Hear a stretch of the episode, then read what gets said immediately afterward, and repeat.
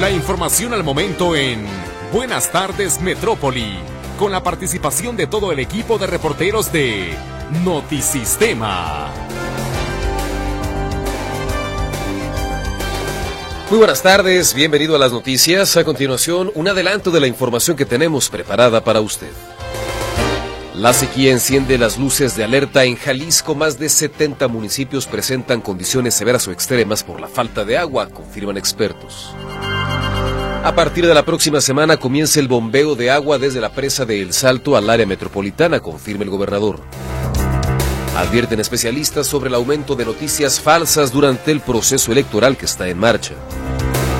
Rechaza el presidente López Obrador haber sido financiado por el narco durante la campaña presidencial del 2006. Afirma que es una calumnia. Saldo de un muerto y 10 heridos deja la explosión de un tanque de gas en un complejo de departamentos en el Estado de México. Frenan una vez más las corridas de toros en la Plaza México. La medida permanecerá vigente por lo menos una semana. Con información en materia de meteorología le platico que se pronostican lluvias en los estados del norte, centro y occidente del país. Aquí en Jalisco continúa el cielo mayormente cubierto, hay nubes, una temperatura agradable en términos generales, sin embargo no se descartan algunos episodios de lluvia ligera en varias regiones de nuestra entidad. Aquí en el área metropolitana de Guadalajara amanecimos una temperatura de 13 grados, se pronostica alcanzar una máxima de 25, un cielo nublado la mayor parte del día con la probabilidad de una lluvia ligera hacia el final de la tarde. Hoy el sol se ocultará a las 18 horas con 44 minutos y por lo pronto la temperatura actual aquí en el área metropolitana de Guadalajara ronda los 22 grados. ¿Qué tal? ¿Cómo le va? Me da muchísimo gusto darle la bienvenida a esta emisión de Buenas tardes Metrópoli a través del 1150 de amplitud modulada Radio Metrópoli, la estación de las noticias.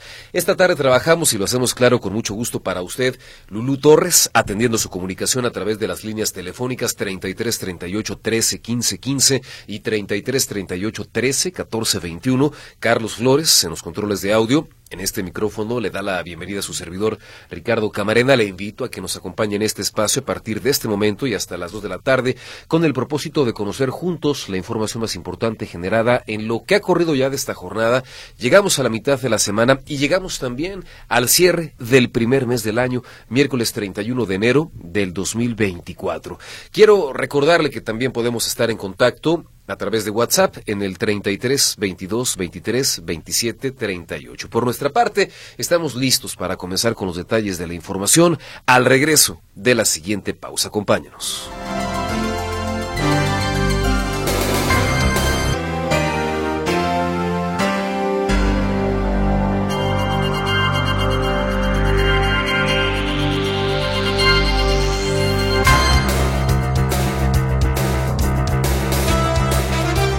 Vamos a los detalles de la información que le adelantábamos antes de esta pausa comercial, información que tiene que ver con un asunto indiscutiblemente importante, que además obliga a encender las luces de alerta, y me refiero a los niveles de sequía que se registra en una importante cantidad de municipios aquí en el estado de Jalisco, y el anuncio que hacen también las autoridades estatales respecto al incremento del número de litros que llegan de agua aquí al área metropolitana de Guadalajara. Todos los detalles de la información esta tarde a través del reporte de Héctor Escamilla. Hola Héctor, buenas tardes, bienvenido.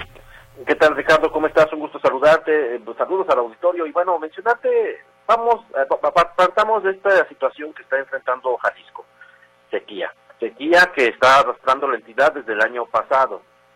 aquí el tema es que, por ejemplo, en enero de 2023, estamos eh, hablando de, exactamente un año, había sequía, sí, en los 125 municipios de Jalisco había problemas eh, de, pues, eh, severos en cuanto a falta de, agua. Pero aquí lo que se está presentando es, digamos, condiciones que se han agravado durante este mes de enero. Por ejemplo, el año pasado, los 125 municipios de la entidad tenían algún grado de resequedad. En esta ocasión, según lo que están reportando las autoridades, la Comisión Nacional del Agua, estamos hablando que son 79 municipios los que presentan algún grado de sequía severa o sequía extrema. Son 71 con sequía severa, 8 con sequía extrema. De hecho, es el 84% del territorio el que está enfrentando algún, algún tipo de grado de sequía y son las peores condiciones eh, desde el año 2012. Así de relevante está este tema y bueno, al parecer lo que explican los científicos es que el, pues esta situación que se está agravando particularmente en la zona alto norte, alto sur, la zona norte, la región Ciénega, pues además de impactar la producción de agrícola, también está impactando en, en las presas. Eh, ¿Qué es lo que pasará este año? Bueno, lo malo es que estos primeros seis meses del 2023, estará, digo, 24, estará bastante seca la entidad. Vamos a escuchar lo que dice Valentina Davidova Belitskaya. Ella es investigadora del Centro Universitario de Ciencias Biológicas y Agropecuarias sobre esta situación que se está presentando en el tema de, pues, qué nos espera en estos meses del 2024. Perdón. ¿Qué nos espera? Bueno, desafortunadamente el pronóstico también publica el Servicio Meteorológico Nacional, no es muy alentador, se puede decir. ¿Por qué? Porque pronostican las temperaturas por arriba de la normal, tanto en enero como en febrero, como en marzo, así como escasez de precipitación. De por sí, marzo, abril son los meses que llueve muy poco. ¿Qué significa? significa que pues probablemente en febrero, marzo y abril no vamos a tener nada de lluvias. Y esto, esto es un problema, esto es un problema, Víctor, eh, pensándolo de esta manera. Eh, el fenómeno del niño está en este momento en el, Pacífico. Si para el mes de abril no se disipa, eh, pues estaríamos pensando que estará presente todavía mayo, junio, y esto va a provocar que las lluvias se vuelvan a retrasar, igual como sucedió el año pasado, que recordemos, en, por lo general el temporal eh, se establece que es el inicio el 15 de junio, por lo general de cada año, y no, inició de hecho hasta el mes de julio, y eso es un problema para los productores agrícolas, reitero, y otras actividades agropecuarias. Eh, pero ¿qué pasa con las presas? las presas del año pasado se encontraban a estas alturas del año a 82% de su capacidad, este año se encuentran a 65%. General hay que poner atención a todas las presas, pero hay dos que afectan directamente a la zona metropolitana de Guadalajara. Una como tal no es una presa, es un paso lacustre, es el lago de Chapala, eh, se encuentra en un nivel muy bajo, eh, digamos menos de la mitad, de hecho desde su capacidad, de su llenado. La otra presa importante es la presa Calderón. ¿Y por qué hay que poner atención a la presa Calderón? 20% del, del suministro de agua procede de esta presa ubicada en Zapotlanejo, que se recordará, en el año 2021 llegó a un nivel bajísimo, solamente 13% de llenado, y esto provocó una crisis de desabasto de agua en la zona metropolitana. ¿Cómo se encuentra la presa Calderón ahorita? 32% de llenado. Tomemos esto en consideración. El año pasado, a estas alturas, se encontraba a 66%.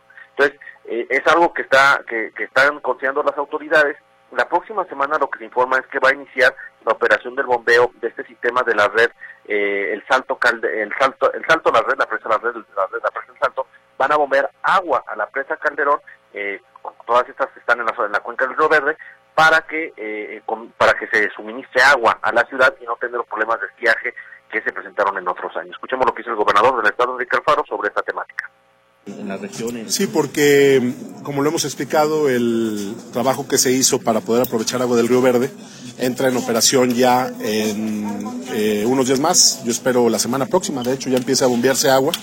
Eh, el primer metro cúbico que nos va a permitir equilibrar la presa Calderón.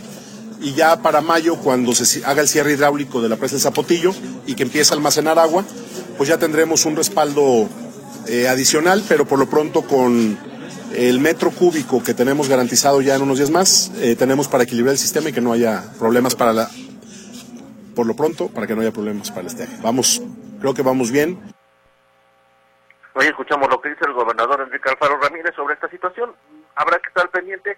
Hay que recordar que la presa El Zapotillo, originalmente el gobierno federal había anunciado que estaría ya en operación en este mes de febrero. Eh, finalmente, bueno, se posterga a mayo evidentemente en cuanto se, se inaugure la presa o se ponga en operación, pues no se va a llenar de trancazo porque finalmente es en mayo, es decir, es un periodo de secas. Pero dicen, con este tema de la presa, eh, de la red Calderón, eh, eh, la, red el Salto Calderón, que estará alimentando agua, pues con eso van a mitigar algunos de estos efectos de la sequía que reconocen y eso se anticipan. va a ser una sequía muy compleja, muy, muy compleja, sobre todo para los productores agrícolas, pero también para algunas eh, zonas de la metrópoli. Esta es la información, Ricardo. Muy buenos días. El reto es, eh, tardes ya, mi estimado Héctor, el reto es enorme y me parece que, que, también como sociedad, en términos generales, pues tenemos una corresponsabilidad y podemos también poner nuestro granito de arena haciendo un uso mucho más racional de este líquido. Sí, eh, a ver, se, entiende que la autoridad tiene una obligación constitucional de suministro de agua y el servicio, que, que ese nunca se va a dejar de criticar, incluso cuando esté el agua en malas condiciones, eh, como la que ofrece el CIAPA, por ejemplo. Pero la realidad es que también sí, el ciudadano tiene que contribuir muchísimo porque no va a estar fácil esta temporada, lo venimos incluso comentando aquí en la estación de las noticias, Ricardo, desde el año pasado, haciendo mención de los del estiaje y la sequía, y decíamos, estos efectos se van a ver el próximo año, bueno, y estamos en el próximo año, estamos hablando del 2024 cuando se iba a dar esto, y bueno, eh, hay que estar muy al pendiente, también vienen incendios forestales, vienen condiciones muy complejas para la población en general. Bien, Héctor, muchísimas gracias por este reporte. Nos mantenemos al pendiente. Hasta luego, buena tarde. Muchas gracias. La información en voz de Héctor Escamilla. Hablando de asuntos que tienen que ver con el medio ambiente, es importante recordarle a usted que esta mañana se activó una contingencia atmosférica fase 1 en la zona de las Pintas, porque ahí los niveles de contaminación en el aire son eh, pues malos, ¿no? Durante una contingencia de estas características es importante eh, tenerlo en cuenta. Eh, se hacen o se emiten algunas recomendaciones, por ejemplo, el evitar hacer actividades y ejercicios al aire libre, en la medida de lo posible, dejar de utilizar el vehículo, usar cubrebocas si tiene usted alguna enfermedad respiratoria y es también importante cerrar puertas y ventanas, mantener a los niños, adultos mayores y a personas con alguna enfermedad respiratoria preferentemente en interiores y procuremos mantenernos además bien eh, alimentados en eh, digamos, las mejores condiciones posibles de salud. Hay también una precontingencia atmosférica que se activa en la estación de Miravalle, porque la calidad del aire promedio aquí en nuestra ciudad en realidad es mala. El peor punto, como les decía usted, ahí en la zona de las pintas, pero en general, bueno, esta ha sido una jornada complicada en materia de contaminación ambiental para la capital jalisciense. En este sentido, la recomendación, en términos generales, es evitar realizar actividades al aire libre, me refiero a ejercicio, ¿no? Andar en bici, correr, eh, asuntos así, y poner sobre todo particular atención a los más pequeños y a los más grandes del hogar. Si existe algún tipo de molestia, algún tipo de afección, bueno, estar pendientes de ese asunto. Nos vamos a la pausa. Enseguida estaremos de vuelta con más para usted.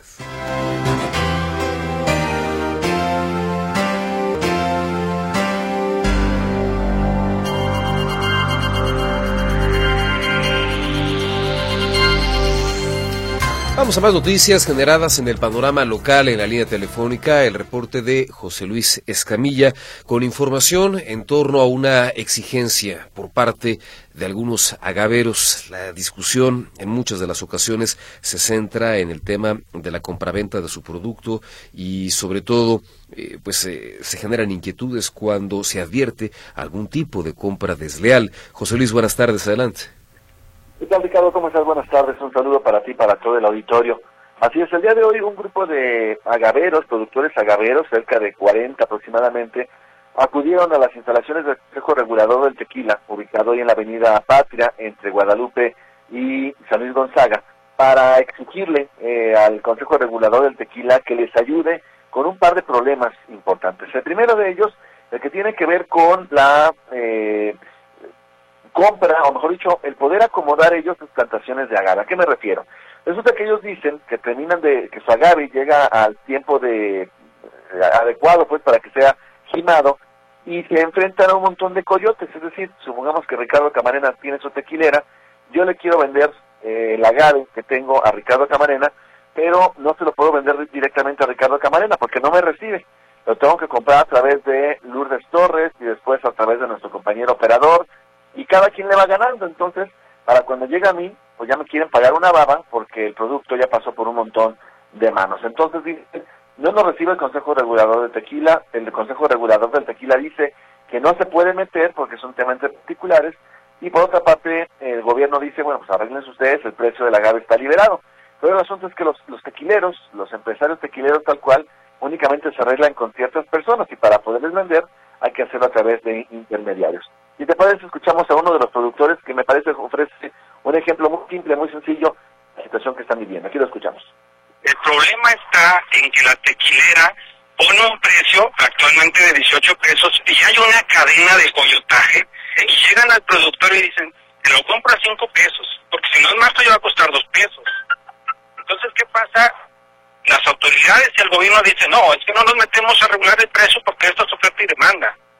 Pero le dan la espalda al pueblo y a las comunidades que dependen económicamente de la producción de agave. esa es la complicación. Y lo que nosotros buscamos es el trato directo con las tequileras, que se elimine toda la cadena de coyotaje. Ahí lo que decía este empresario, este productor de tequila, señalando que pues quiere negociar directamente con los tequileros para no tener que estar pagándole a los eh, coyotes, a los intermediarios. Y otra problemática, dicen ellos, que están enfrentando, hay que recordar, porque alguien del auditorio no lo sabe, esto, esta palabra, esta frase de denominación de origen, seguramente han escuchado mucho, significa que el agave propio para el tequila solamente se puede sembrar en cierta parte de nuestro, de nuestro país. Hay algunos estados solamente donde se permite eh, la, plantación de agave para tequila, que son Jalisco, Tamaulipas, una parte de Michoacán, una parte de Guanajuato, si no me equivoco. Eh, en fin, son algunos estados solamente, no, no, y no todos los estados, sino ciertas partes de los estados donde se permite la plantación de agave para eh, fabricación de tequila. Y lo que dicen los productores de agave es que algunos tequileros están comprando el agave que estaba sembrándose en zonas de Sinaloa y en zonas de Michoacán donde no hay denominación de origen y piden también que el Consejo Regulador de Tequila intervenga en torno a este asunto. Y fíjate que ya que estábamos ahí en el CRT, Ricardo, pude platicar con Alexis Álvarez, él es responsable de lo agrícola del Consejo Regulador del Tequila, y decía que, bueno, no pueden ellos eh, involucrarse en las negociaciones entre las partes, porque aparte lo único que hace el Consejo Regulador del Tequila pues es justamente revisar el tema de la calidad del tequila con el que está produciendo, bueno, la calidad del agave con la que está produciendo el tequila. Pero si te parece, aquí lo escuchamos. Durante los últimos años se ha visto un incremento muy importante en la, cantidad de personas y de plantaciones que se establecieron eh, de agave. Entonces, pues esto ocasiona que entre gente sin conocimiento del cultivo y que, que pues, desconozcan cuánto, cuánto la industria requiere, cuánto, cuánto se establece. Y bueno, pues a todas estas personas que están un poco desinformadas, de las que estamos invitando, y tenemos que vengan, les podemos eh, estar compartiendo la información, aparte de que nosotros lo que hacemos periódicamente, salen medios de comunicación. Es lo que dice Alexis Álvarez del Consejo Regulador de Quila, y bueno, hace unos momentos terminó esta reunión en la que subieron estos agaveros con representantes del Consejo Regulador de Tequila aparentemente salieron con buenos con buenos eh, acuerdos donde entre otras cosas se comprometen eh, las partes a crear este padrón de productores garantizar que estén dentro de la, eh, de la zona de denominación de origen y que habrá se buscarán las maneras y las asesorías legales para poder erradicar el coyotaje en la industria tequilera. Mi reporte, Ricardo, buenas tardes. José Luis, muchísimas gracias por la información. Buenas tardes.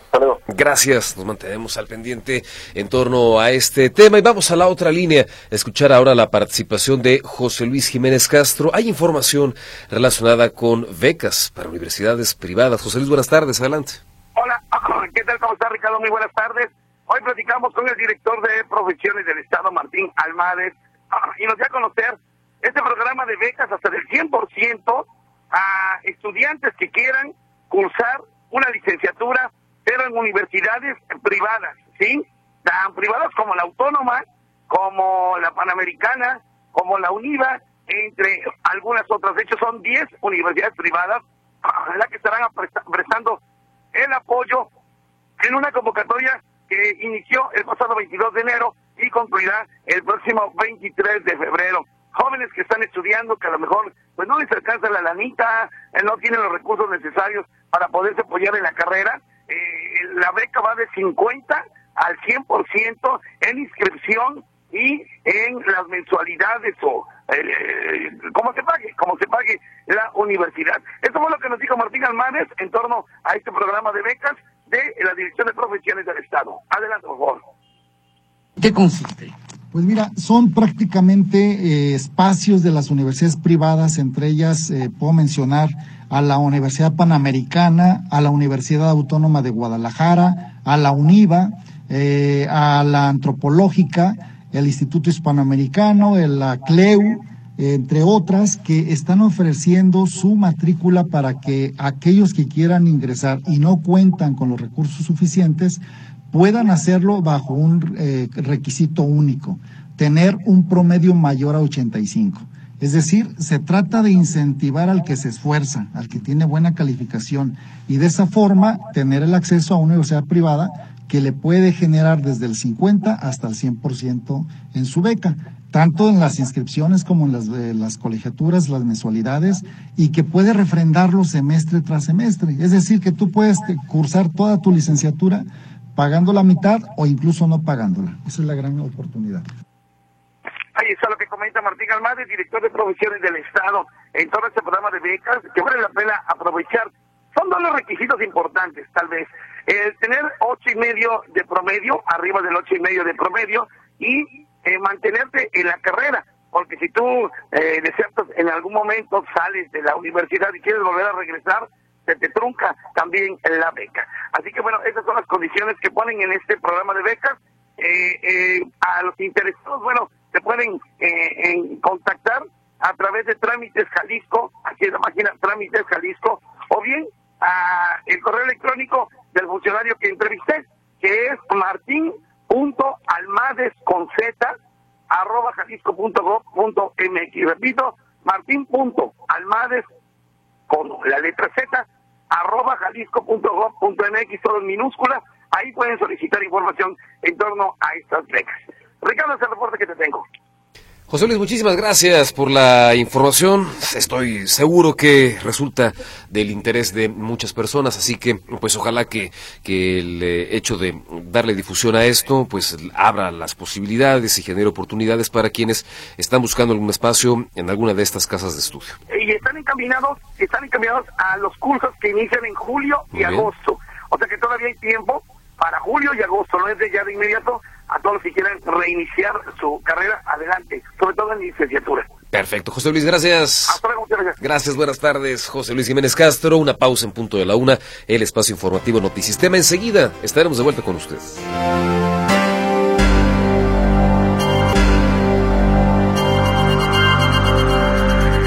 Continuamos en esta emisión de Buenas tardes Metrópoli. Muchas gracias por su compañía. Le invito a que juntos recordemos las noticias más importantes de las últimas horas. La sequía enciende las luces de alerta en Jalisco. Más de 70 municipios presentan condiciones severas o extremas por falta de agua, confirman expertos. A partir de la próxima semana comienza el bombeo de agua desde la presa de El Salto al área metropolitana, confirma el gobernador. Advierten especialistas sobre el aumento de noticias falsas durante el proceso electoral que está en marcha.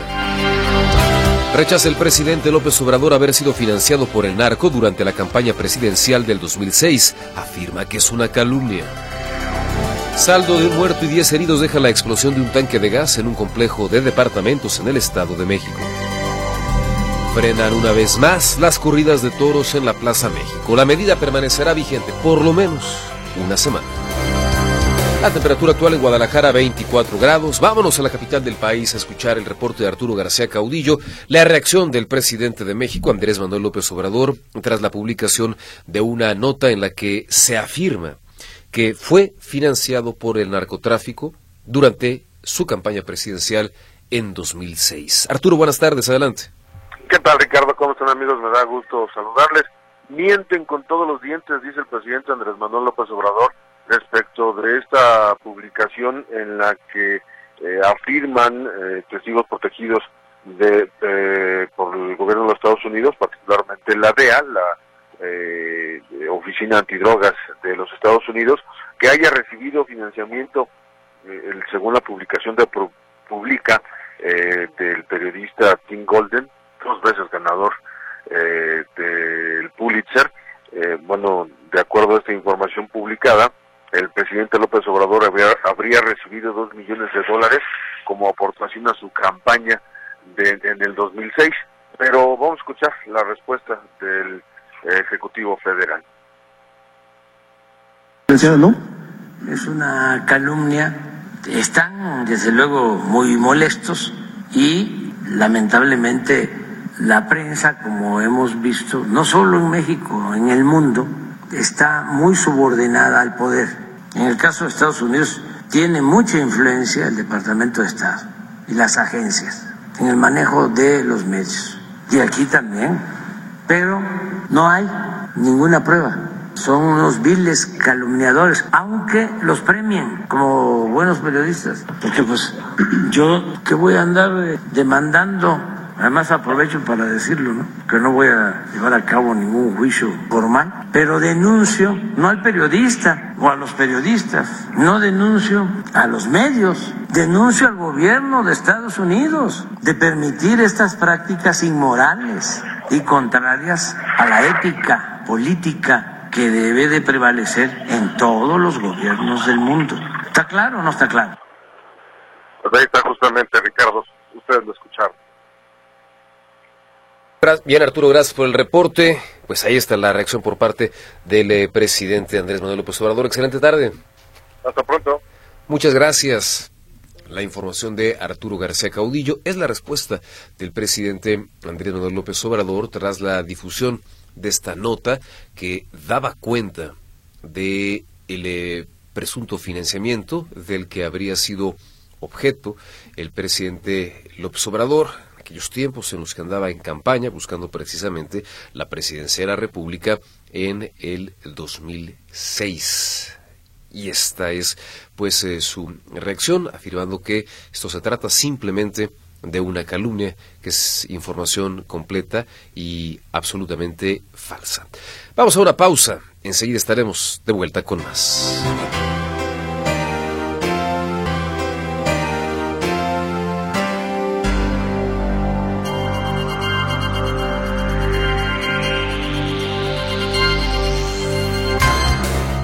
Continuamos en esta emisión de Buenas tardes Metrópoli. Muchísimas gracias por estarnos acompañando. Antes de continuar con más información, el reporte de Rodolfo Pacheco, quien nos comenta que a un lado de la presidencia municipal de Zapopan hay un desagüe por el que se está tirando mucha agua potable y luego se quejan de que no hay agua. Muchas gracias, don Rodolfo, por su reporte compartido al aire en espera de que sea atendido a la brevedad.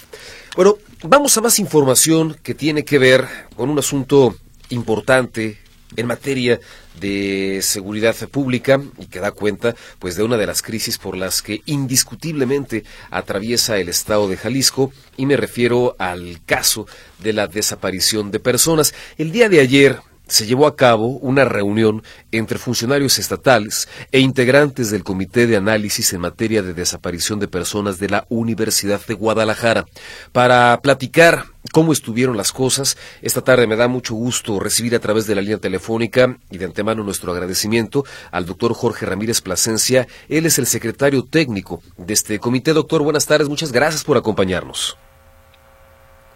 Doctor, buenas tardes. Gracias, qué amable, bienvenido a este espacio. Eh, platícanos de entrada, ¿qué fue lo que motivó este encuentro entre ustedes y el gobierno estatal? Pues mira, sí, el origen de la, de la reunión tuvo que ver con, con la publicación que hicimos respecto a unas observaciones al registro estatal o al sistema estatal que ahora permanece. Y hubo un diálogo entre el rector y el gobernador a propósito de, pues, de, de ese comunicado, ¿no? Entonces, eh, interés de, plantear pues en, directo las observaciones y, el comité pues en ese ánimo acudimos no eh, para, para plantear lo que lo que vemos en ese documento. Doctor cuáles son justamente estas eh, inconsistencias o estas, eh, eh, digamos, eh, puntos de desencuentro en materia de cifras respecto a lo que ocurre aquí en el estado de Jalisco entre lo que tienen ustedes documentado y lo que presenta el gobierno estatal? Sí, mira, nosotros planteamos en el documento algunas, les llamamos anomalías, inconsistencias, en términos de cómo se han comportado las cifras de, personas desaparecidas. Por ejemplo, nos parece que es muy eh, repetitivo, muy estable el número de denuncias cada, cada año. Creemos que, que es más caótico que como, como lo demuestra, menos regular. Algunas dudas también tenemos respecto a cómo se están eh, eliminando, depurando los, los, los registros que el gobierno del Estado en algún momento mencionó que tenían algún problema y ya no sabemos en qué quedaron, pensamos que los están disminuyendo el registro En fin, una, una serie de dudas de esa, de esa naturaleza sobre, sobre las cifras y ayer hubo pues un primer encuentro tratando de aclararlas. ¿Cómo se desarrolló esta reunión? ¿Cómo percibió usted el ánimo, la actitud de las autoridades estatales y qué les presentaron? Fue, mira, fue una reunión realmente con muy buen ánimo. Sí, obviamente hay cierta tensión porque que motivó el origen pues fue una un desacuerdo con las cifras, pero en general muy buena disposición del gobierno del estado, este, muy dispuestos a revisar y a mostrarnos lo que están haciendo. Y la verdad es que han venido haciendo un trabajo muy fuerte de integración del, registro estatal, que está listo y vimos algunas eh, algunas funciones, algunas áreas de información que tendrá y, pinta muy bien, es, decir, no podemos decir más una presentación en, en PowerPoint, pero en lo personal yo lo vi muy, consistente con información que hasta ahora no, no ha sido pública y eso va a ser muy bueno. O sea, en, su opinión, eh, doctor Jorge Ramírez, eh, ¿el gobierno está haciendo bien su chamba en materia de desaparecidos? Mm, creo que así en general, en, dicho en general no podríamos decirlo, hay, hay cosas que son muy positivas. Yo además este, no dudo del, compromiso y la capacidad de, los funcionarios a cargo. Este, vienen haciendo pues su mejor esfuerzo, ¿no? Yo creo que el balance para mí es, negativo de lo que ha significado pues esta administración, ¿no? ¿Cuáles han sido, a su juicio, digamos, las faltas, las fallas o las omisiones más delicadas en las que han incurrido las autoridades estatales?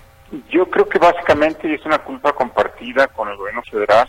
Eh, no ha habido una política de prevención sobre las desapariciones. Lo que han hecho es una política reactiva. Es decir, una vez consumado el hecho, sí han buscado crear esas estructuras de búsqueda. Este, yo creo que el primer problema es, es esa falta de prevención. Y después yo creo que hay que decir que ahí ha faltado mayor sensibilidad del del gobernador en el tema, ¿no? Hubo ocasiones donde era hubiera sido muy reconocible una mayor solidaridad y sensibilidad de su parte. Ahora, ¿qué opinión le, merece la falta de actualización de datos eh, respecto al registro de personas desaparecidas por parte de las autoridades estatales? ¿No le preocupa, no le parece raro? Este, este registro aparentemente ya hubo esa actualización. Es decir, en el proceso federal que inició como un censo y ahora le llaman búsqueda generalizada, Jalisco no participó, creo que con creo, con razón porque está muy desasiado lo que están haciendo a nivel federal.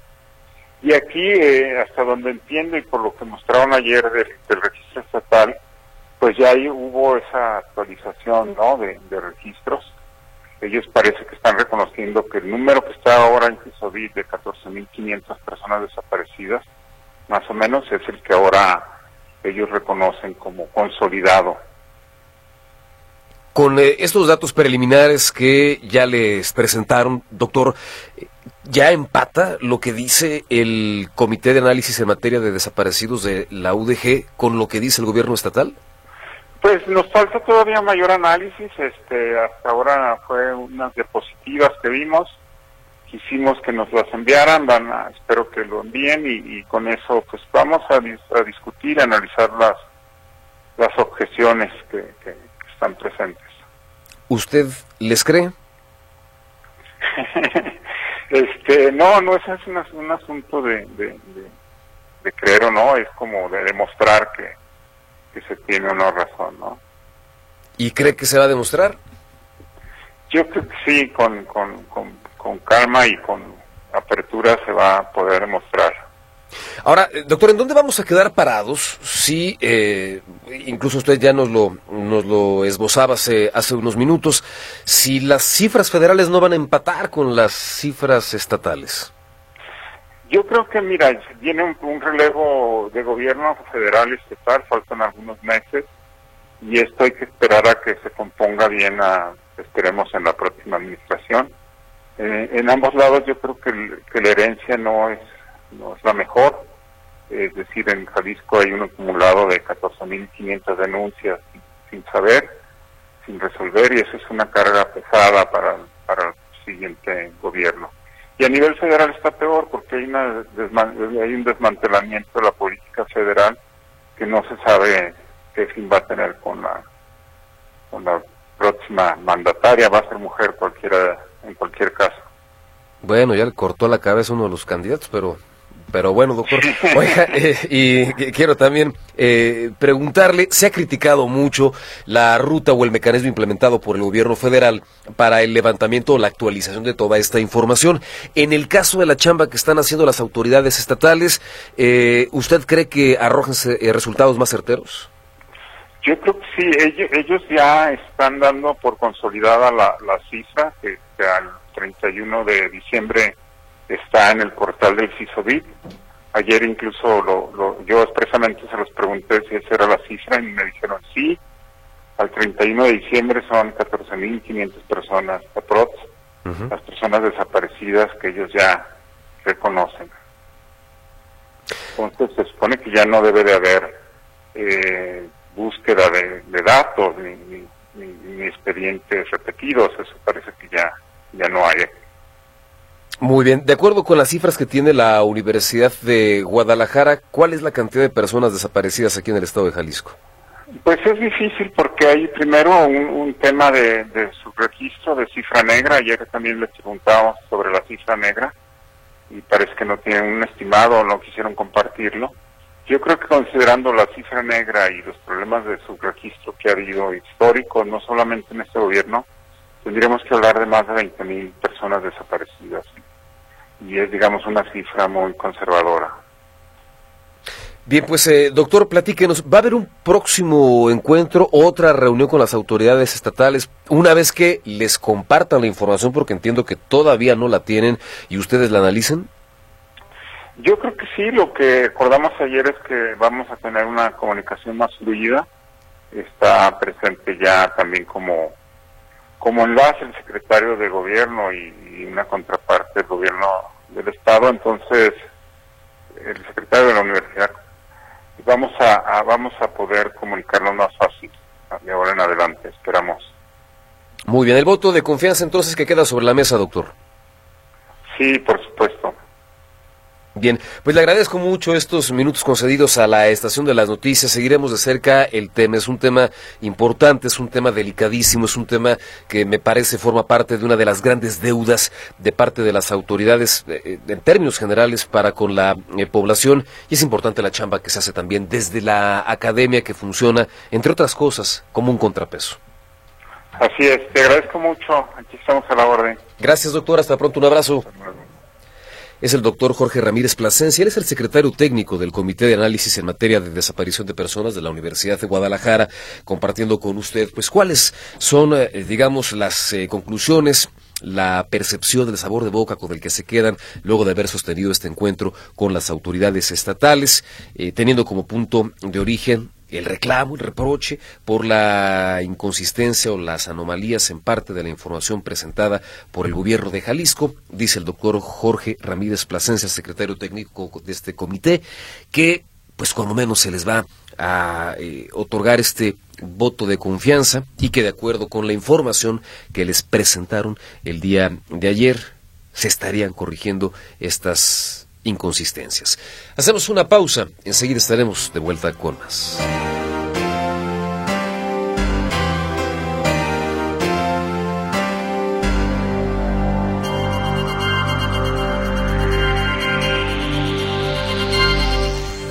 Vamos a más información. Está en marcha el proceso electoral. Hay muchas, muchísimas cosas, muchísimos intereses de por medio y lo cierto es que se genera un caldo de cultivo idóneo para la generación y para la difusión de noticias falsas. Esto implica riesgos, hay peligros importantes que vale la pena tener presentes. Vamos a conocer más de esta información en voz de Grisela Torres Zambrano. Hola Gris, adelante. Gracias, Ricardo. Muy buenas tardes. Efectivamente, hablemos de los riesgos que tienen las democracias en el mundo. Uno de estos, la difusión de noticias falsas. Y es que la desinformación en procesos electorales como los que registrarán este año una treintena de países, entre estos México, provoca desconfianza y por ende el riesgo de alejar a los ciudadanos de las urnas. Esto advirtió la periodista Elodie Martínez, coordinadora de las formaciones en investigación digital en el mundo para la Agencia Internacional de Noticias AFP, al impartir este miércoles la masterclass sobre verificación de hechos en la era digital. Esto como parte de las actividades para celebrar el aniversario número 13 de Canal 44 de la Universidad de Guadalajara. Escuchamos su participación. Entonces, eh, vemos que la desinformación no solo, eh, digamos, queda ceñida a las redes sociales y al, espacio digital, sino que eh, también en política puede tener repercusiones muy graves, violentas y que pueden desestabilizar un país en, la vida real. Entonces, entre las, entre las, las consecuencias que, que, puede haber en la desinformación, como lo puse ahí, hay una menor participación en las urnas porque la gente, no en todos los países es obligatorio votar, entonces cuando los votantes pierden confianza en el sistema electoral, pues, o en los candidatos, pues ante tanta confusión prefieren no ir a votar y entonces es una batalla perdida para la, democracia. También la multiplicación de acusaciones de fraude y de corrupción contribuyen a fragilizar la democracia y a todos los procesos eh, electorales que deberían constituir como los pilares sólidos de, una sociedad. Como bien lo introdujo Gabriel, en México en 2024 eh, se, se juegan unas elecciones sumamente importantes las últimas cifras que vi eran de más de 100 millones de votantes, es un montón. Eh, a nivel global este año también es decisivo. En la Unión Europea tenemos elecciones, en Gran Bretaña, tenemos en Estados Unidos, en India. Hay más de 2.000 millones de eh, electores que van a ir a las urnas en 2024 y eh, por eso es sumamente importante este año que los periodistas y los futuros periodistas aprendan eh, herramientas digitales de verificación que complementen todos los conocimientos tradicionales que aprendemos en la universidad, que son igualmente esenciales, eh, no porque uno aprenda herramientas digitales deba dejar a un lado todos los, los, los pilares del periodismo que aprendemos, la teoría de la comunicación, eh, las 5W, todos estos elementos que aprendemos de verificación, de cruzar fuentes, siguen igualmente importantes, pero a eso ahora tenemos que sumarles un dominio de algunas herramientas eh, que están a disposición del público, que son abiertas, gratuitas, para eh, verificar además los contenidos de tipo digital, creados digitalmente, manipulados digitalmente y que circulan a una velocidad nunca antes vista porque la credibilidad de la prensa está en juego. Los medios de comunicación tienen que ir cada vez más rápido. Bueno, la migración, crisis sociales, económicas, sanitarias y procesos electorales son los principales blancos de la desinformación y justo este 2024 es un año clave en el mundo por esta treintena de países como México que tendrán elecciones presidenciales. El 4 de febrero se realizarán comicios en El Salvador y en los siguientes meses se sumarán Panamá, República Dominicana, México, Uruguay y Venezuela. Mañana sostiene un taller con periodistas para eh, pues compartir estas herramientas digitales de verificación y el viernes con estudiantes de periodismo. Es el reporte que tenemos, Ricardo.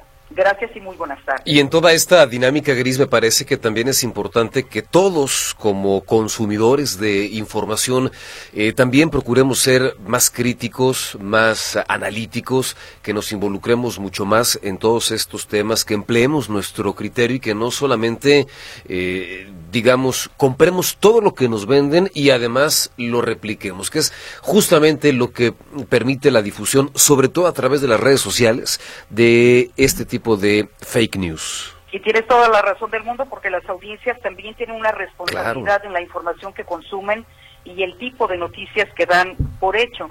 En este caso sí es muy importante el papel de los medios de comunicación, pero como tú lo mencionas, también del auditorio. A veces, incluso eh, cuando hablamos de estas crisis económicas o sanitarias como fue la pandemia de COVID-19 y lo manifestaba la propia periodista, hubo personas que dejaron de vacunarse por lo que leían eh, de conspiraciones a través de Internet o que incluso tomaron sustancias que podrían haber puesto en peligro su vida precisamente en esta ola de noticias falsas. Indiscutiblemente, mientras más y mejor informados estemos, eh, resulta menos probable que de pronto nos sorprendan y seguramente, Cristo, habrás visto más de, de algún material, de alguna postal en redes sociales en donde se hace una advertencia, pues no sé, del tema que tú quieras. Y si lo revisas, pues ves que está escrito con las patas, ves que los logotipos no corresponden con los de las dependencias, ves que los escudos están mal acomodados, en fin, y ahí detectas que se trata de información falsa, pero hay muchas personas que no reparan, que no se dan cuenta de ello y entonces empiezan a replicar y que lo, que lo creen a ciegas. Claro. Entre los ejemplos que, que ponía la periodista está justo la irrupción de algunos seguidores de Donald Trump a la, clase, a la Casa Blanca justo cuando estaban inconformes precisamente con los resultados electorales. Otro, el que se acaba de eh, registrar hace algunos días con un mensaje que dio Claudia Sheinbaum, eh, precisamente sobre una manifestación de la Cuarta Transformación y salía un video exactamente con la misma voz, el movimiento, eh, etcétera, etcétera, pero haciendo un llamado a una inversión a partir de cuatro mil pesos. Es decir, la población puede ser manipulable con eh, actores incluso como la inteligencia artificial o con la manipulación en el área digital sin que la gente se dé cuenta, pero si se va a la fuente original y detecta algunas cosas, creo que puede educarse en este sentido y no ser víctima de las noticias falsas. Muy bien, Gris, muchas gracias. Gracias y muy buenas tardes. Gracias, muy buenas tardes. El reporte de Griselda Torres Zambrano. Damos vuelta a la página para compartir con usted ahora información en materia de seguridad y que tiene que ver con eh, la localización una vez más, de restos humanos ahí en el río Santiago. José Luis Escamilla tiene para usted todos los detalles. Hola, José Luis, adelante. Gracias, Ricardo. Buenas tardes. Nuevamente te saludo con gusto. Informarte que esta tarde fueron localizados más restos humanos, esto sobre el kilómetro 28 de la carretera Saltillo en el río Santiago, en la parte conocida como Paso de Guadalupe. Es prácticamente la línea que divide a los municipios de Zapopan y de Xtlavacán del Río, pero casi creo que esto ya es del lado de Xtlavacán del Río. El tema aquí, Ricardo, es que, bueno, este colectivo de madres buscadoras de Jalisco ha tomado esta zona para estar constantemente haciendo búsquedas de personas desaparecidas, porque ciertamente saben que en este lugar es constante el hallazgo de cuerpos en avanzado estado de descomposición. El día de hoy, como te digo, fueron localizados restos humanos, y cuando digo restos me refiero a huesos, ya son huesos eh, sin nada de tejido blando, prácticamente son algunos huesos sobre todo de eh, extremidades y de brazos, algunas parrillas costales. Pero aquí el tema y lo que llama poderosamente la atención, Ricardo, es que no es la única vez que ha ocurrido esto. Resulta que los días pasados, 16 y 14 de enero, fueron localizados en la misma zona más restos óseos. Cuando menos una osamenta cada vez, uno el 16 y la otra el día 14 de enero. El 5 de enero fueron localizados tres osamentas más que se encontraban dentro del río atoradas de las rocas. Cinco osamentas más, perdón, tres osamentas más, el 5 de enero en esta eh, misma zona. En aquella ocasión sí me tocó que me mostraran eh, algunas fotografías, Ricardo, sí se notan eh, cuerpos eh, completos, pero también solamente los huesos. Ya no se ve tejido tejido blando, por ahí un poquito en la zona de los rostros y demás, pero eh, muy poquito, muy poquito eh, tejido blando. La mayoría son restos óseos, lo que han sido localizados ahí. Lo que no ha dicho nadie, ninguna autoridad ha informado absolutamente nada, Ricardo, si los cuerpos son abandonados en este punto y ahí se descomponen y después son localizados, o si los arrojan al río, se descomponen y después en este punto que sea una parte más alta, no lo sé, más baja, y eso provoque que ahí se atoren. Son cualquiera de las dos posibilidades, pero finalmente están ahí estas alternativas que ha presentado eh, eh, los colectivos. Insisto, la autoridad hasta el momento no ha dicho qué es lo que está ocurriendo, pero lo que es una realidad es que esta zona de la carretera Saltillo y particularmente del río Santiago es constante escenario de restos humanos en este punto de los límites de Zapopan con Esclavacán del Río. Mi reporte, Ricardo, buenas tardes. José Luis, muchas gracias por la información. Buenas tardes. Hasta luego. Gracias. Es el reporte de José Luis Escamilla con los detalles en torno a la localización nuevamente de restos humanos ahí en la zona del río Santiago. Nos vamos a una pausa. Enseguida y más.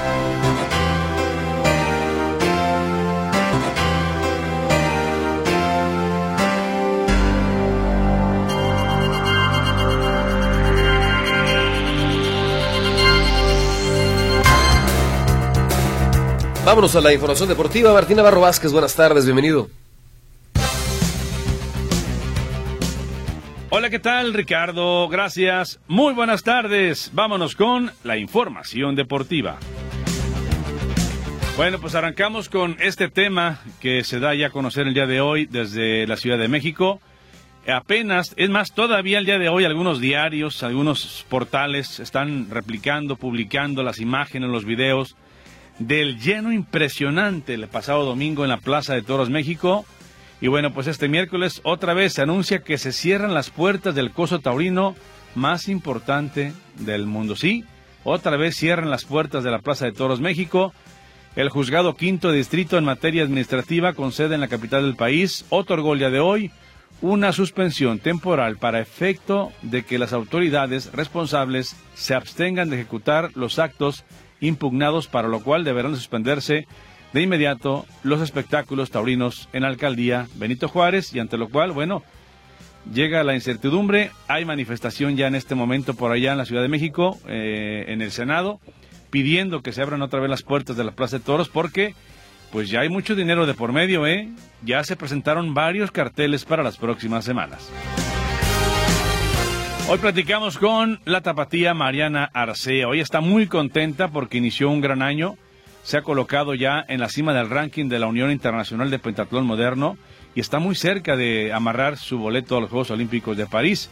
Acaba de obtener eh, un cuarto lugar en el Cairo en un campeonato internacional y bueno, con 111 puntos es la líder. ¿Qué pasa por la mente? ¿Qué falta para amarrar ese boleto olímpico? La escuchamos. Lo que faltaría sería mejorar, tal vez tengo tres competencias buenas, pero puedo tener dos competencias excelentes ya no tener ningún problema. Eh, hay dos mexicanas también que están buscando su clasificación por esta vía, que harán también este, las competencias que yo voy a realizar para eh, tratar eh, de, de, clasificar, ¿no? Pero pues obviamente aquí no es confiarse, aquí es seguir trabajando lo que hemos estado haciendo y pues poder tener otras dos competencias excelentes para no para no tener ninguna sorpresa, vaya. Pero hasta el momento, pues sí, la verdad, eh, estoy en muy buena posición con muy buenos puntos, muy difíciles de... Lo que menciona Mariana Arceo. Y bueno, el día de hoy en conferencia de prensa se anunció eh, que para el 24 de marzo se llevará a cabo la carrera de los zorros el reporte completo con Manuel Trujillo. Manuel, ¿cómo estás? Bienvenido. Gracias, Martín. ¿Qué tal? Muy buenas tardes. Pues se anunció el día de hoy lo que será ya la edición eh, número 21 de la tradicional carrera de los zorros, esto en las inmediaciones de el Club Atlas Chapalita.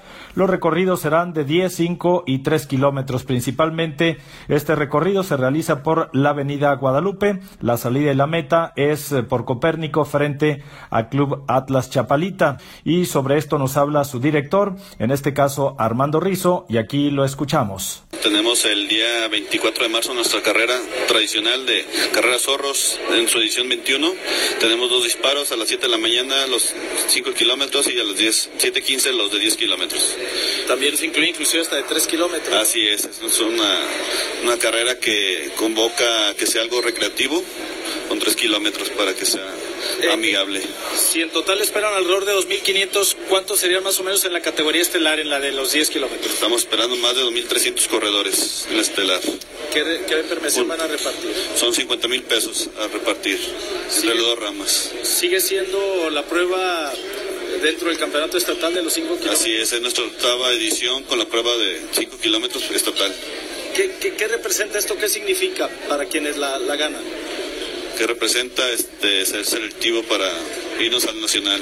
En general se espera que la participación sea de 2.500 corredores, incluyendo las pruebas, claro, de los 5 y los 3 kilómetros, aunque la principal, que es la de 10, pues se espera tenga el mayor número de competidores. Todo esto el próximo 24 de marzo. Mi reporte, gracias. Buenas tardes. Gracias, gracias a Manuel por este reporte de la carrera de los zorros. Bien, vámonos al fútbol el día de hoy con dos partidos arranca la jornada, no arranca, perdón, más bien termina, termina la jornada número 4 de la Liga MX, ya hoy termina, dos partidos, 19 horas, Pachuca recibe al Atlas y después 9 de la noche, el equipo de Pumas se enfrentará a Necaxa. Y ya que hablamos de Pumas, bueno, pues todo parece indicar que Pumas podría tener un nuevo refuerzo y que el día de hoy se hará oficial, porque mañana a las 5 de la tarde es el cierre de registros. Se trata de nada más y nada menos que el argentino Leo Suárez del América, que pasaría a Pumas de Universidad. Ya llegaron a un acuerdo entre las directivas, venta definitiva y solamente falta que el jugador pase exámenes médicos y que firme su contrato con Pumas. A un día también de que se cumpla el cierre de registros, Toluca firmó al jugador paraguayo Juan Escobar, ex capitán del Cruz Azul. El futbolista llega a préstamo a los Diablos, pero con la opción de comprar prácticamente su carta, que se activará si Escobar juega el 60% de los minutos en el torneo o si Toluca es campeón, es decir, se va a préstamo con opción de compra y bueno, pues todo parece indicar que se mantendría algunos años, ¿eh? porque hay paraguayos que funcionan muy bien, muy bien eh, en el equipo de los Diablos. Y bueno, la Comisión Disciplinaria de la Liga MX ya investiga ya todo lo relacionado con el pleito verbal y de algunos aventones que se vivió este martes al final del juego entre Cruz Azul y Cholos, donde el director técnico de los Cholos, Miguel Herrera, y el director deportivo de Cruz Azul, Iván Alonso, pues faltó nada más que, que entraran los golpes, discutieron muy fuerte. Ambos podrían ser sancionados porque fueron reportados por el árbitro del juego. Lo que tengo en los deportes, Ricardo, gracias. Muy buenas tardes. Martín, muchísimas gracias. Hacemos una pausa, enseguida estaremos de vuelta con más información.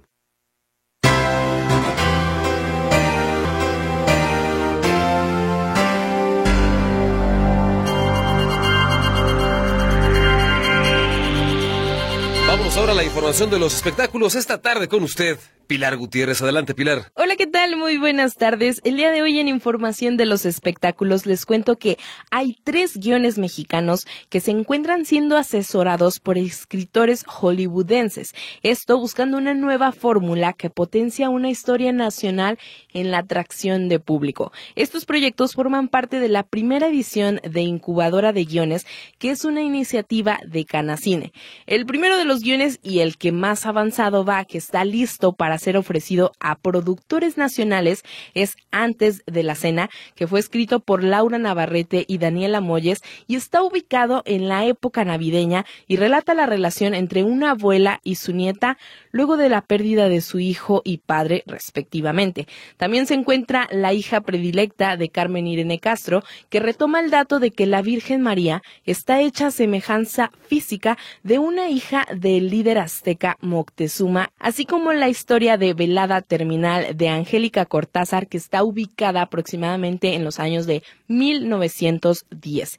Estas tres historias salieron de la primera edición de la incubadora de guiones, que fue una iniciativa de la Cámara Nacional de la Industria Cinematográfica, que busca abrir el abanico en relatos cinematográficos con un final positivo y tener también algún otro punto de vista para salirse del método tradicional mexicano y llegar a más público. Y se dice que a estas tres historias sí les han hecho varios cambios y que las jóvenes estaban al principio algo renuentes a cambiar esto. Sin embargo, después de escuchar el punto de vista de expertos, pues ellas definitivamente buscaron una nueva fórmula y es que la convocatoria de la primera edición de la incubadora se abrió a finales de 2022 y los recursos iniciales para poder poner en marcha el programa procedieron de diferentes asociaciones y plataformas de streaming que apoyan justamente esta industria del cine.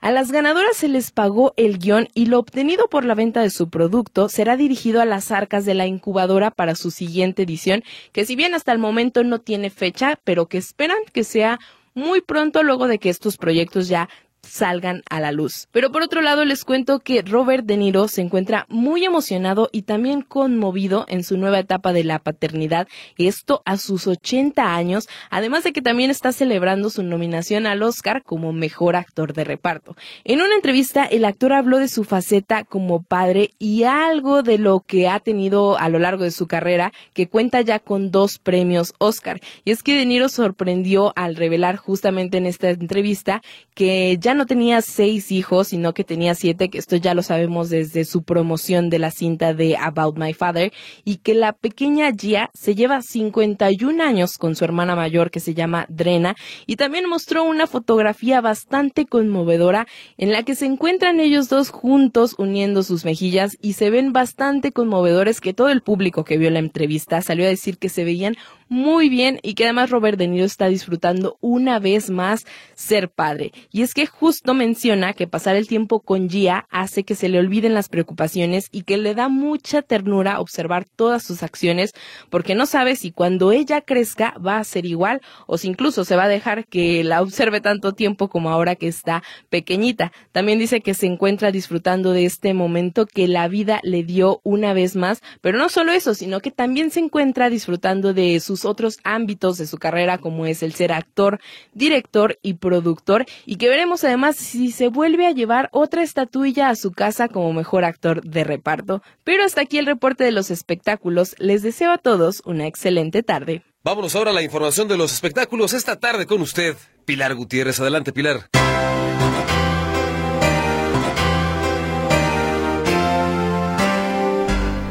Hay sucesos que marcan la historia de una comunidad, de una ciudad o incluso de un país. Lamentablemente, en más de alguna ocasión, estos sucesos que dejan una huella indeleble son tragedias como la que ocurrió hace ya 14 años en Ciudad Juárez, Chihuahua, específicamente en la colonia Villas de Salvarcar. La tragedia llegó a la colonia Villas de Salvarcar, en Ciudad Juárez, Chihuahua, entre la noche del 30 de enero y la madrugada del día siguiente.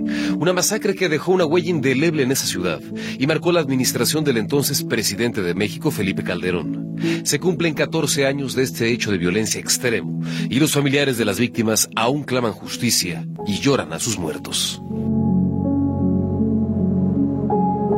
Fue la noche del 30 de enero cuando se realizaba una fiesta. Era para celebrar el cumpleaños 18 de Jesús Armando. En la casa en la que se desarrollaba el festejo, se habían dado cita varios de sus amigos, en su mayoría del bachillerato Cebetis y algunos de la Universidad Autónoma de Ciudad Juárez. Al filo de la medianoche, un comando armado llegó al sitio y abrió fuego contra los asistentes. 15 jóvenes fueron asesinados, 10 más resultaron heridos. Los cadáveres quedaron tendidos en distintos puntos de la casa, en la sala, en los pasillos, en las recámaras en donde algunos habían intentado esconderse. La escena era brutal. Este es un testimonio recogido por Azteca, de una de las primeras personas en acercarse a esta vivienda. Yo salí, estaba uno, estaba recargado en un cofre de un carro que estaba ahí enfrente. Tenía, mire, aquí eran como cinco agujeros. Y la sangre así como Dijo, aguanta, hijo, aguanta. Tras los hechos, la reacción del entonces presidente Felipe Calderón fue desastrosa. Acusó a las víctimas de ser presuntos delincuentes. Que fueron cobardemente asesinados, probablemente por otro grupo con quien sostenían, es una de las hipótesis que se investigan, cierta rivalidad. La masacre obligó al presidente a acudir a Ciudad Juárez. Ahí fue confrontado por Luz María Dávila. A ella le mataron a sus dos hijos esa noche. Tenían 16 y 18 años. Eran estudiantes, no pandilleros. Se lo dijo de frente tras aclararle que no era bienvenido. No puedo ser que digan que ellos eran pandilleros. No tenían tiempo para andar en la calle. Estudiaban y trabajaban.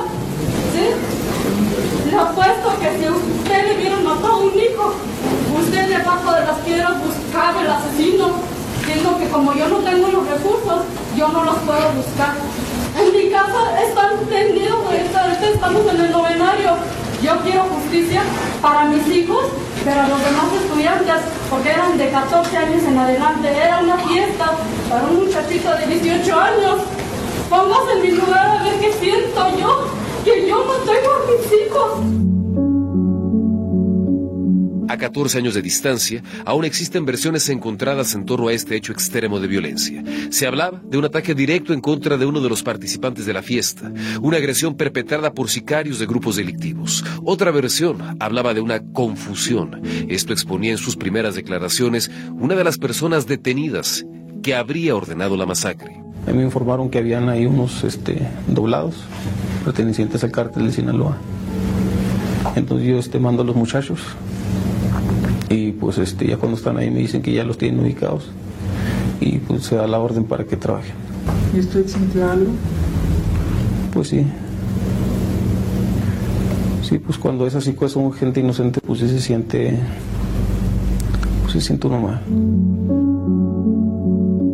Lo cierto es que al día de hoy aún no hay certezas. Las autoridades dejaron tirado el tema, así lo reprochaba en entrevista con Milenio el defensor de derechos humanos Gustavo de la Rosa. Investigaron fuerte la primera semana y muy rápido se dieron cuenta, tuvieron toda la información de que había sido un homicidio ordenado por, por la línea. En términos reales dejaron de investigar, en términos reales de verdad. Este, el expediente no avanzó, no investigaron más, no, no, no detuvieron a nadie más, ni siquiera para declaraciones. Por este baño de sangre fueron capturadas cuatro personas, aunque fueron muchas más, alrededor de 20 las que habrían participado. A los detenidos se les encontró culpables y fueron sentenciados a más de 200 años de cárcel. La tragedia de Villas de Salvarcar marcó un antes y un después en Ciudad Juárez, Chihuahua, y lo hizo también en México cuando esta violencia radical comenzó a dar una dimensión más precisa del clima de violencia en el que estaba, está inmerso el país. Notisistema, Ricardo Camarena.